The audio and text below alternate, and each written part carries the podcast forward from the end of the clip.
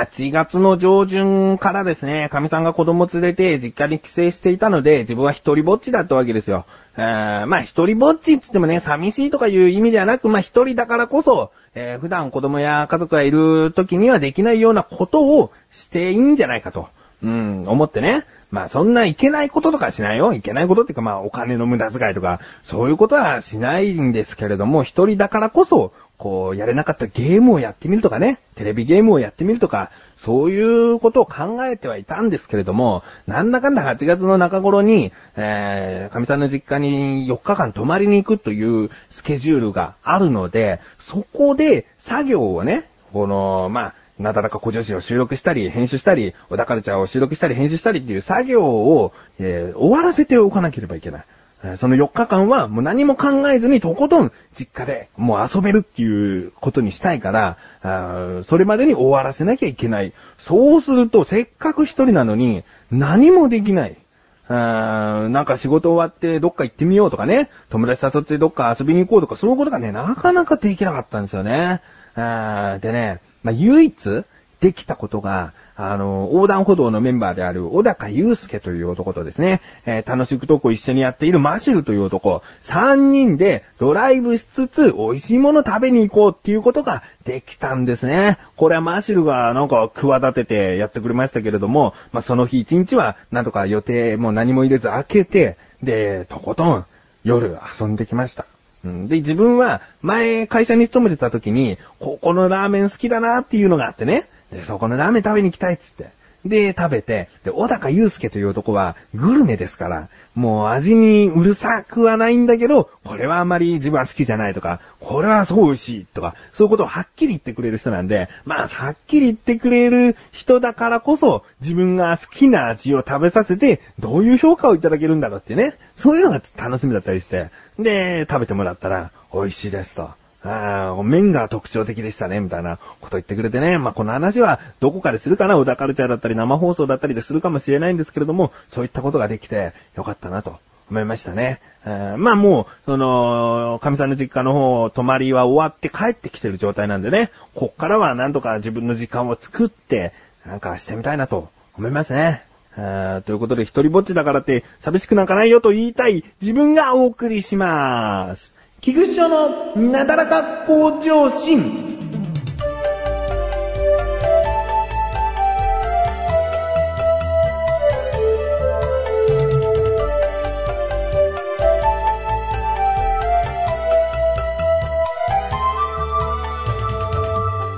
あのですね、自分の仕事っていうのが、パソコンがあれば別にどこでもできる仕事なんですね。えー、パソコンとネット環境があればどこでもできる仕事なんですよ。で、今までは事務所というところがあって、そこに通ってたんですね。片道1時間ぐらいかけて電車乗って通ってたんですけれども、ちょっと、とある、まあ、事情がありまして、その事務所を畳むと。まあ、事務所を畳むっていうのは仕事がなくなるという意味ではなく、そこの部屋はもう借りないということになりまして、で、自分はどこで仕事しようかってなった時に、まあ、父親と二人でやってる仕事なんで、えー、実家でえー、自分の実家の方ですね、えー、歩いて10分のところ、実家で仕事をするってことになりまして、で、いろいろと引っ越し作業とかが7月下旬からずっとあって今落ち着いて仕事をしている状態なんですけれども、まあね、その、実家に通って仕事をするっていうのは、もうこれ半永久的だなと、なんか感じるんですね。ここから、まあ改めて事務所としてマンションの一室借りようかとか、なんかそういうことって起きないような気がして、あそうか、もう自分の家から10分歩いて通って、まあそういった、その通勤になるのかなと思ったんですね。で、人によってはいいじゃん、10分で行けるなら早くて、えー、朝起きるのとかもゆっくりできていいじゃんって思うかもしれないんですけれども、なんか、例えばこのなだらか向上心とかで話すときに電車でこんな人見かけましたって話をたまにするんですけれども、そういうことができなくなる。通勤をしていて自分への情報がなんか少なくなってきちゃうような気がして、あまあ、交通費がね、全くかからないっていうのはいいことでもあるんだけど、その分悪いこともあるんだなと思いましたね。交通費を払うっていうのは乗り物に乗るということだけではなく、例えばなんか人間観察的なことをさせてもらっているみたいな、そういった料金も一緒に払っていたんじゃないかなという感じがしますね。それだったら、まあ、せめて、せめてバスとかね、乗って通勤したいななんて思うんですよね。だから仕事終わったら遠回りして帰るとか、そういうこともしようかなと考えてますね。うん、まあ、自分の家が引っ越しする可能性がありますから、そしたら電車やバス乗って、実家に通うってことができるようになるかもしれないので、えー、まあ、先はね、わからないですけれども、まあ、どうなることやらと、ちょっと不安を感じております。帰ってきて、口餌ラジオ。手を洗って、口餌ラジオ。晩ご飯を食べて、口餌ラジオ。お風呂に入って、口餌ラジオ。テレビを見て、口餌ラジオ。布団に入って、寝るよ、おやすみ。いつでもどこでも片手間に、口餌ラジオは毎月1回更新のアスレチック放送局で、リンクページから行けるよ。どこまでも続くさあ、コーナーに参りましょう。自力80%。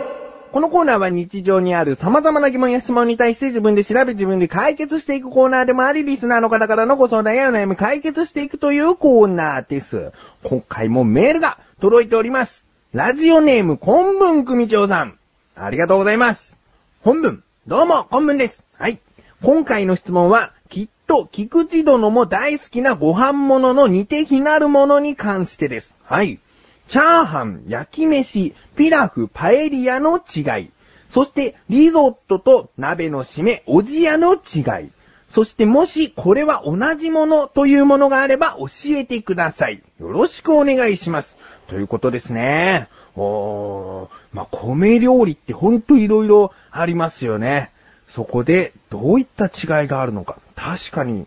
わからないですね。チャーハンと焼き飯の違いなんて、呼び方が違うだけじゃないのっていう感じですけどもね。えー、ということで、今回の疑問。様々な米料理の違いって何なの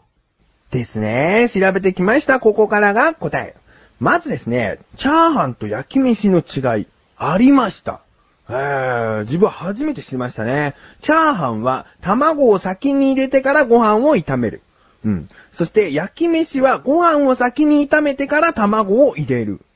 というのが違いらしいですね。えー、で、焼き飯というのは、えー、主に関西の方で言われてるみたいです。まあ、関東の方でも見かけるとは思うんですけれども、えー、関西の方が多いみたいですね。うん。で、このチャーハン。自分は卵を先に入れてからご飯を入れるので、チャーハンですね。焼き飯を作ってたわけじゃなく、チャーハンを作っていた。うん。だけど、まあ、最近では、焼き飯と書いてチャーハンみたいな作り方にしているところもあるみたいですね。まあ、言い方がこっちの方が好きっていうことで、えー、そういう名前にしているお店もあるみたいなんですけれども、違いというのは確実に存在していたということです。うん。そして、ここにピラフとの違いを今度言っていきますね。チャーハンとピラフの違いです。えー、この二つというのは原型になったものがありまして、それはインドのプラーカという料理らしいです。そしてそのプラーカがトルコに持ち込まれて、ピラウとなり、フランスでピラフとなったらしいですね。えー、そしてそのプラーカというのは中国にも伝わっていって、それがチャーハンの原型になりましたと。うん。中華料理では炊いた米をチャーハンと言うんですけれども、台湾料理ではピラフのようにスープで炊いてから炒めたものをチャーハンと呼ぶそうですね。えー、そして、まあ、作り方の違いですね。チャーハンとピラフの違い、うん、なんですけれども、まあ、先ほど台湾料理のチャーハンはピラフのようにと言ってしまいましたが、スープで炊いてから炒めるものを、まあ、ピラフと言いまして、えー、もう炊いた米をいきなり炒め始めるものをチャーハンと言っているみたいなんですね。えー、なので、台湾料理のチャーハンとピラフの違いは何だってことになってきますけれども、まあそこは、えー、味付けだったり、そういうものが若干違う。でも作り方としてはほぼ同じということになりますね。えー、なので、チャーハンもピラフもインドのプラーカというところから来ているので、まあ、兄弟のような親戚のような料理だったということですね。で、インドのプラーカから伝わったと言ったんですけれども、そこからトルコに来てフランスでピラフになったんですね。トルコというのは、まだいろんな国に伝えているんです。後に話しますけれども、スペインにピラウを伝えてパエリアとなり、えーイタリアに伝えて、今度はリゾットに変化していっったっていうことが、えー、言われてるみたいなんですけれども、となるとですね、トルコ料理ってすごいなと。改めて世界三大料理のその中華、フランス、トルコというのが、なんか、あ、なるほどなと、納得させられますね。えー、ということで、パエリア。先ほど出てきましたパエリアが今度どういう違いがあるのかと言いますと、まあ、ピラフの仲間ではあるんですけれども、専用のパエリア鍋というのを使って米を水で炊き上げて、えー、サフランで、え、色と香りをつけて作ったものがパエリア。なんですね。ピラフというのは水ではなく、だし汁やブイヨンなんかで、えー、炊き上げるものなので、まあ、そこが違いですね。パエリアは水で炊き上げる。うん。まあ、こういったことで、えー、本文組長さんのメールからすると、チャーハン、焼き飯、ピラフ、パエリアというのは、それぞれ違いがあるということがわかりますね。そして、リゾットとおじやの違いに行きたいと思います。まず、リゾットなんですけれども、こちらはトルコからイタリアに伝わって、ちょっと変化させたイタリア料理がリゾットなんです。えー、作り方としては生米を油で炒めて、出汁やスープで煮たもの。まあ、炒めないものもあるらしいんですけれども、基本的には生米を炒めると。そしてピラフよりも、その水分、水の量、出汁の量が多いということですね。うん。そして、おじや。おじやというのは、米の形が、え、ほぐれている。まあ、柔らかく煮た状態になっている。えー、炊いた白米をスープで柔らかく煮たものですね。で、おじやと日本にもその似た料理があるじゃないですか。増水。こちらとの違いも調べてきました。増水というのは、えおじやとは違って米の形がはっきりしている。まあ、それは、炊いた米を一度水で洗ってぬめりを取ってから、出汁やスープで温めたものになるので、まあ、おじやとの違いは、その水で洗っているか、洗っていないか、ぬめりを取っているか取っていないかという違いで、えー、おじやと雑炊の違いが出てくるということですね。あまあ、こういった感じで、えー、おじやは米を炒めていないので、確かにリゾットとの違いがあるということです。うん。まあ、もし、これは同じものというものがあれば教えてくださいと、本部組長さん書いてくださっていますが、えー、同じものというものはありませんね。強いて言うなら、ピラフと台湾で言うチャーハンは似ているんじゃないかということですね。えー、いかがでしょうか？まあ、こんなにも米料理を出されてしまいましたね。自分もこう、食欲が出てきちゃいますね。今この中で一番食べたいのは、パエリアですね。パエリアってなんかこう、黄色の色がそそるんですよね。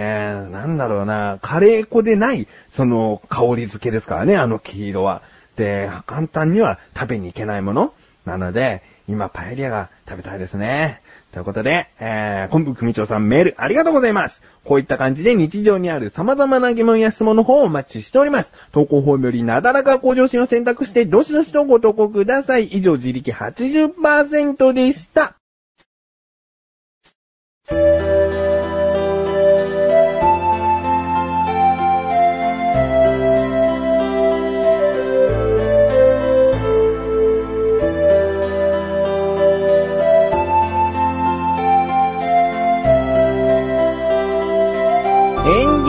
です。そしてすぐお知らせです。前回お伝えきれなかったんですけれども、前回のなだらか向上心が更新されたと同時に、えー、アスレチック放送局にあるクチレサラジオという番組が更新されました。こちらの方、リンクページから行きます、アスレチック放送局というバナーをクリックして、えー、ぜひとも行ってみてください。こちらの、今回のクチレサラジオはですね、まあ、夏の特大号としまして、いつもよりボリュームアップでお届けしております。っていうのは、まあちょっとしたね、言い訳なんですけれどもね、長くなっちゃったんですよ。本当になんで長くなっちゃったかなっていう原因は、まあ、マッシュルという男がですね、まあ一緒に喋っている相手なんですけれども、マッシュルという男が、結構こう、どんどんどんどん、こう、自分の世界に入っていくというか、まあ入っていってはないんだけど、こう自分の世界を繰り広げていくので、まあその話がね、長かったような気もするしね。まあ、メガネたまにという男も、進行がちょっとっていう感じですね。えー、まあ、気になるという方は聞いてみてください。ちょっと長いんですけれども、分割してみて、